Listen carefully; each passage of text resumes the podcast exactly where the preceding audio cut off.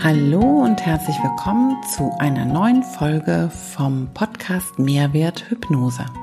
Dein Podcast über Hypnose für mehr Lebensfreude und wie du mit der Kraft deines Unterbewusstseins mehr Wert für dein Leben schaffst. Mein Name ist Anja Speer und ich freue mich, dass du heute bei dieser neuen Folge dabei bist.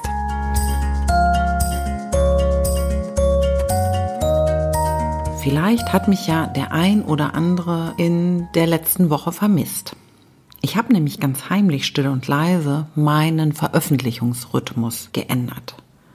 Zukünftig werde ich nur noch alle 14 Tage veröffentlichen, anstatt wie bisher jede Woche. Ich muss gestehen, ich habe mir das da ganz sportlich vorgenommen, dass ich jede Woche veröffentlichen wollte habe auch schon von dem einen oder anderen gehört. Das kann aber ganz schön anstrengend werden. Bist du dir sicher, dass du das willst? Und ja, ich war mir ganz sicher.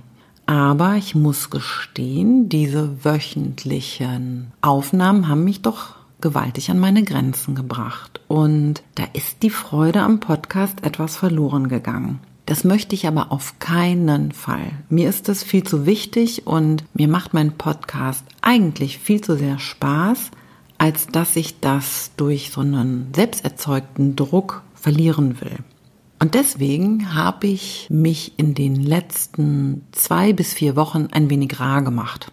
Erst ist das versehentlich passiert. Ich habe eine Folge nicht veröffentlicht, von der ich dachte, ich habe sie veröffentlicht. Und dann stellte ich fest, wow, das ist eigentlich ganz schön, wenn du eine Woche mehr Zeit bekommst.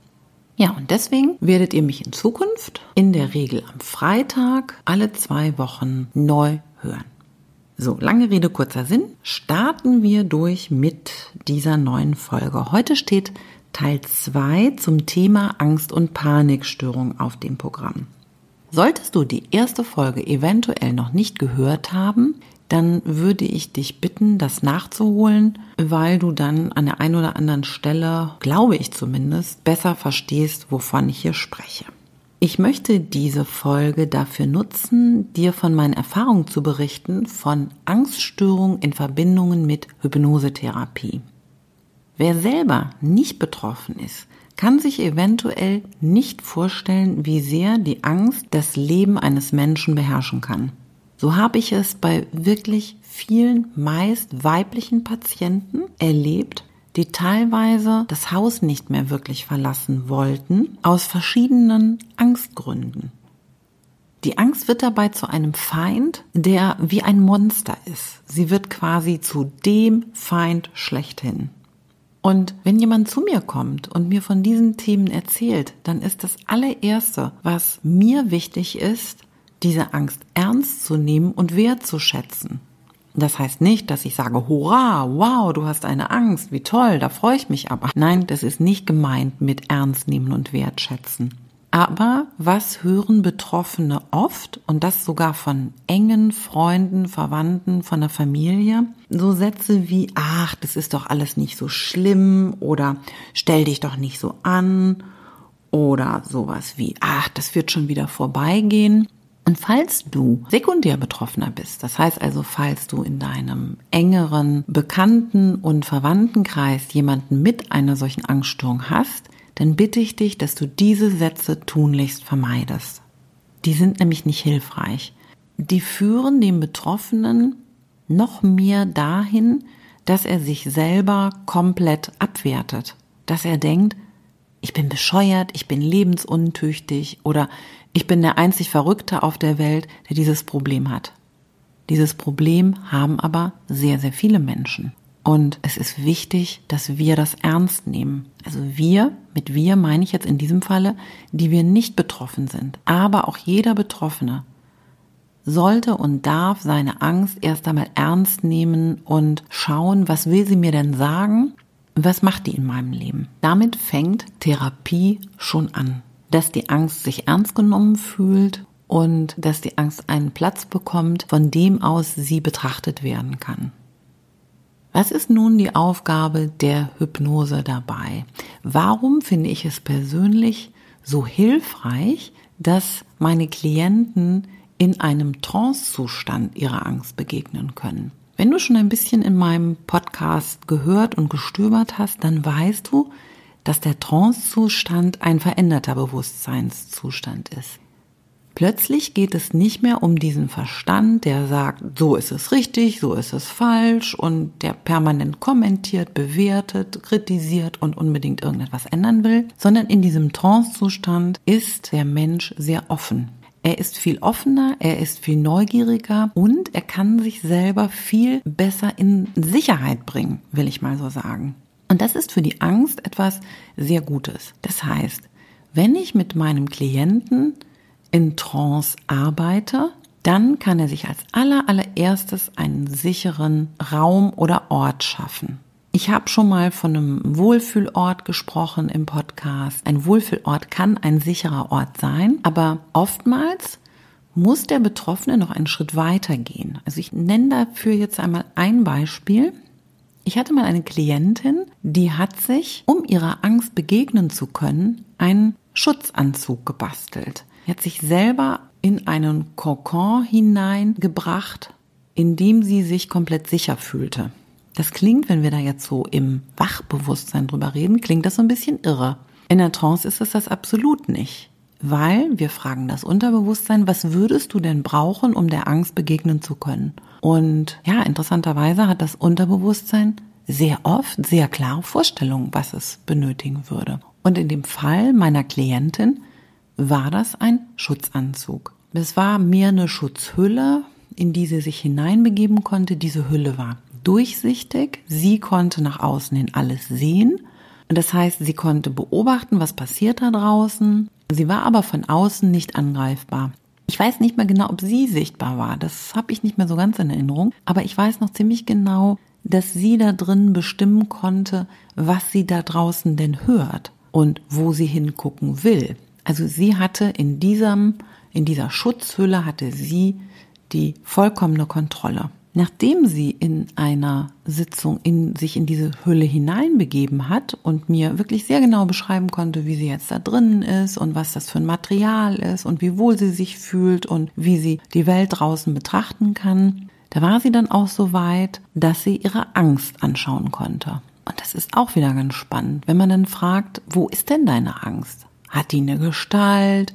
Hat die einen Namen? Hat die ein irgendein Aussehen? Kannst du sie mir beschreiben? Oder was siehst du? Was fühlst du? Was nimmst du wahr?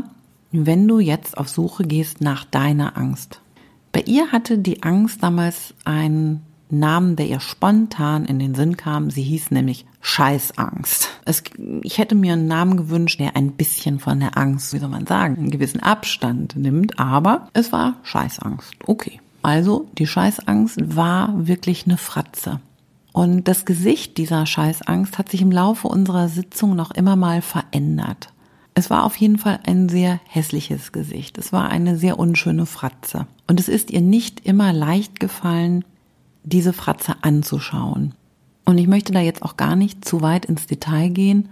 Ich möchte dir ja nur veranschaulichen, was ist in Trance möglich, was im Wachbewusstsein eventuell unvorstellbar ist oder unsinnig klingt. Dieser Zustand des veränderten Bewusstseins schafft plötzlich eine Verbindung zur Angst, die wäre im normalen Tagesbewusstsein nicht möglich. Durch diesen sicheren Konkord, durch diese Hülle, die meine Klientin sich selber erschaffen hatte, das hat sie ja selber gemacht. Das war nicht meine Idee, das habe ich auch nicht vorgeschlagen, sondern das hat sie ganz alleine kreativ entwickelt und durch diese Hülle, durch diese Sicherheit konnte sie der Angst wirklich Aug in Aug gegenüberstehen. Und das ist ein Riesenschritt. Stell dir das bitte nicht vor als easy going, ja nun, dann gucken wir die Angst halt mal an. Für jemanden, für den diese Angst lebensbedrohlich wirkt, kann das ein unglaublich großes Ding sein, wenn man in der Lage ist, hinzuschauen. Und indem der Betroffene hinschaut und seine Angst sieht und seine Angst beschreiben kann, ist er plötzlich auch in der Lage, Chef der Situation zu werden. Das heißt, ich kann zum Beispiel den Ort bestimmen, wo soll die Angst denn sein?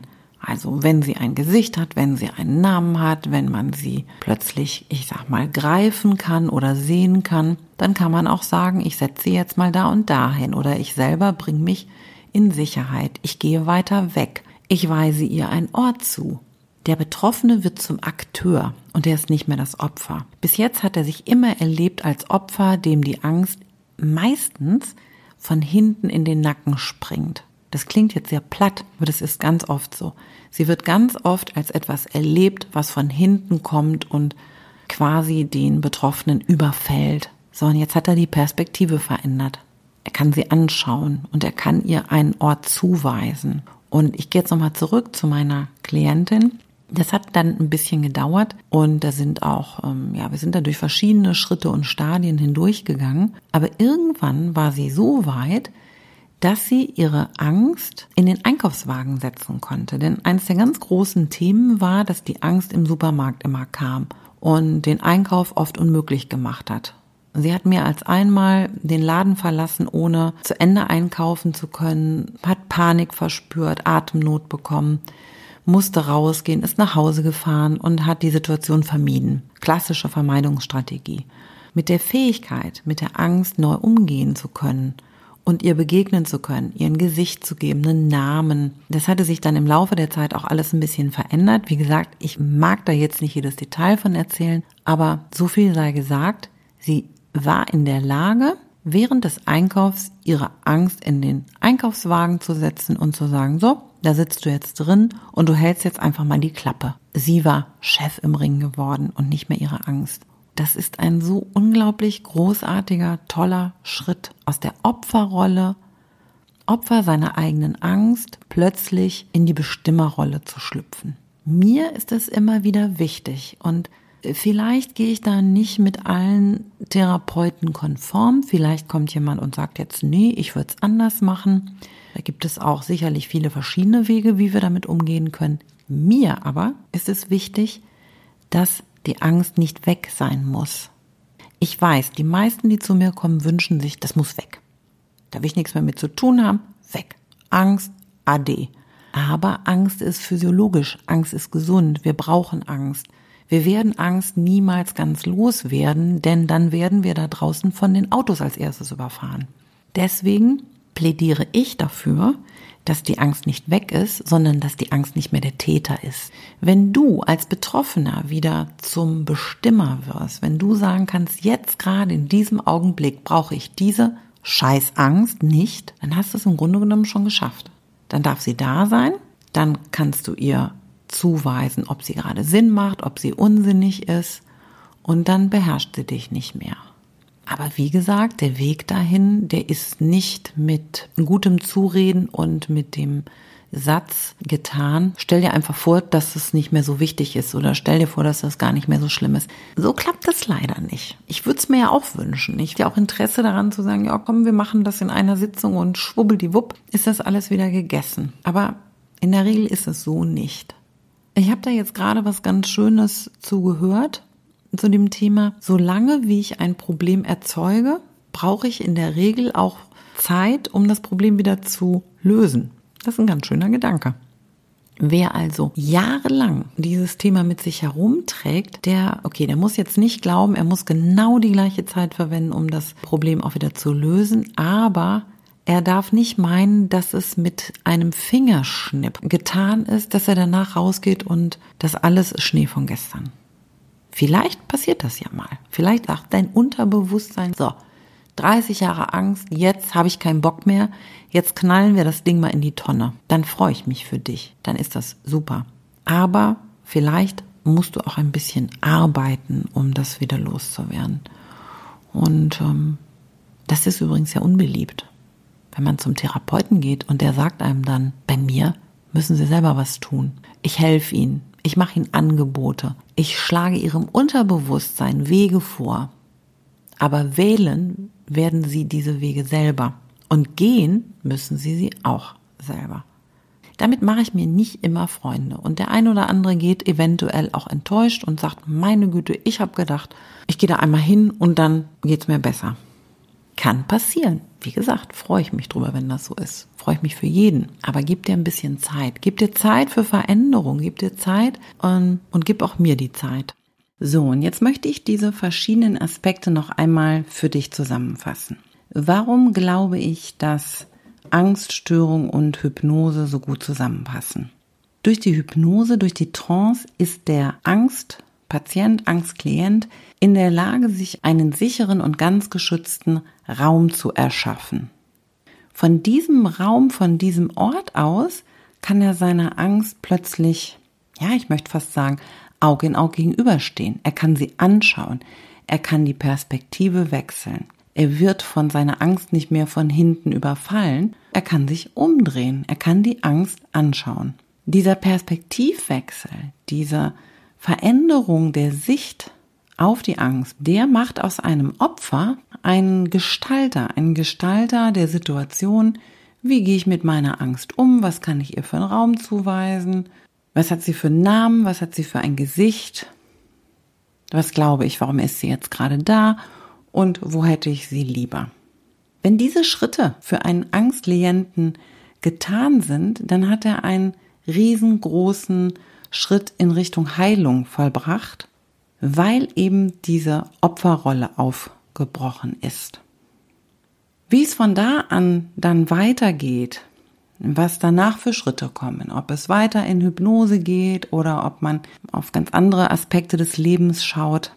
Dafür gibt es keine pauschalen Antworten. Ich möchte auch jetzt gar keine weiteren oder detaillierten Wege aufzeigen. Mir war das für diese heutige Folge wichtig zu sagen, guck mal hier, es gibt einen ganz wunderbaren Weg, wie du in der Hypnose deiner Angst in einer ganz neuen Art und Weise begegnen kannst, die dich und vor allen Dingen deine Angststörung absolut verändern kann. Nichtsdestotrotz gibt es Themen für Angst- und Panikstörungen, die man in der Regel auch noch anschauen darf oder sollte. Das sind so Fragen wie, bin ich glücklich und zufrieden ähm, in meinem Job? Führe ich eine Partnerschaft, mit der ich die nächsten 10, 20, 30, wie viel ja auch immer du da vor dir hast, gut leben kann?